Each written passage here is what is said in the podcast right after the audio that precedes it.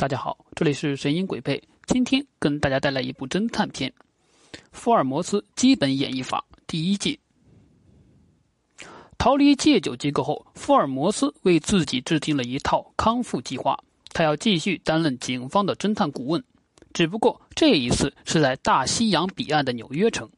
现任警长是福尔摩斯在苏格兰认识的老熟人，这也为他顺利进入纽约警署工作提供了便利。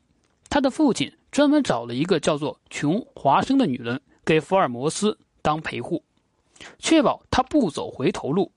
福尔摩斯一开始对父亲的决定很是抵触，但父亲已经下了死命令：如果你不答应我的条件，我就不让你住我的房子。身无分文的福尔摩斯在异乡无处容身，只好答应父亲的条件。更何况，身边有个人说话总是件好事情。福尔摩斯是一个绝顶聪明的人，他特别喜欢把自己的聪明在别人面前表现出来。华生一开始认为夸夸其谈的福尔摩斯只不过是在吹牛，但很快他就改变了自己的看法。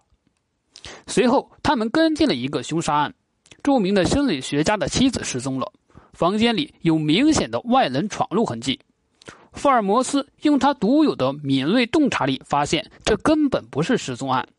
他在餐厅掉在地上的两个玻璃杯中发现死者认识凶手，不然也不会给他倒水，从而认定了他们是认识的。死者让凶手进入房间，凶手出去时踢门是为了掩盖事情的真相。另外，他在客厅带走了东西，因为客厅墙上的相册都是对称的，唯独缺少了一样东西——戒指盒。随后，他们进入卧室。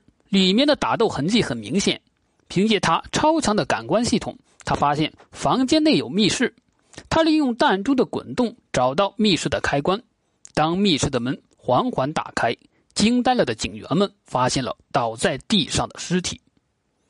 心理医生被带走调查，但是没有证明证据表明他就是凶凶手。但是没有证据表明他就是凶手。而且他告诉福尔摩斯，他的妻子整过容，还告诉他曾经有人跟踪过死者。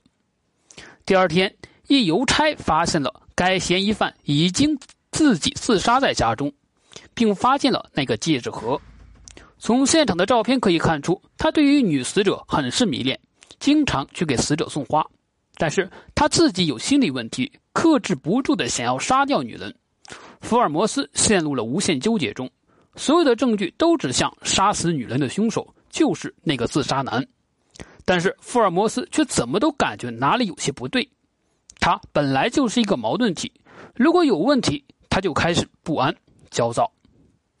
晚上在酒吧，他看到警长的调查报告：自杀男有暴力倾向，对红发女有莫名的冲动。他还用手机记录了自己的心理治疗疗程的所有细节。但是在现场，他们却都没有发现那个手机。福尔摩斯反复推敲，始终觉得女死者的丈夫那个心理医生绝对有问题。他克制不住的去找了心理医生，但是他不会承认。愤怒的他开车撞上了路边的汽车，最后被警察带走。在关押室，他告诉华生自己的推测，让他去找证据。而华生也不负众望，终于找到了关键证据。天亮了。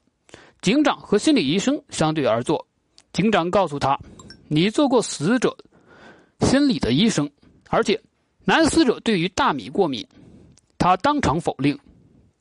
这时，福尔摩斯直接进入，告诉他：“死者在三天前买了大米，一个对大米敏感的人怎么会买大米？所以他在大米里面发现了那个录音的手机。死者为什么买大米？是因为他洗衣服时忘记把手机拿出来。”对于心理有问题的他，简直就要疯掉了，所以他开始疯狂的发泄，把洗衣机和家具搞得一团糟。听着手机里面的录音，心理医生无奈的低下了头。原来，当他还是穷小子的时候，和妻子有过协议：如果男方主动提出离婚，他将什么都得不到。现在他已经发达了，那个协议始终是他心中的一根刺。为了财富和自由，他才设计了这场妙到毫巅的凶杀案。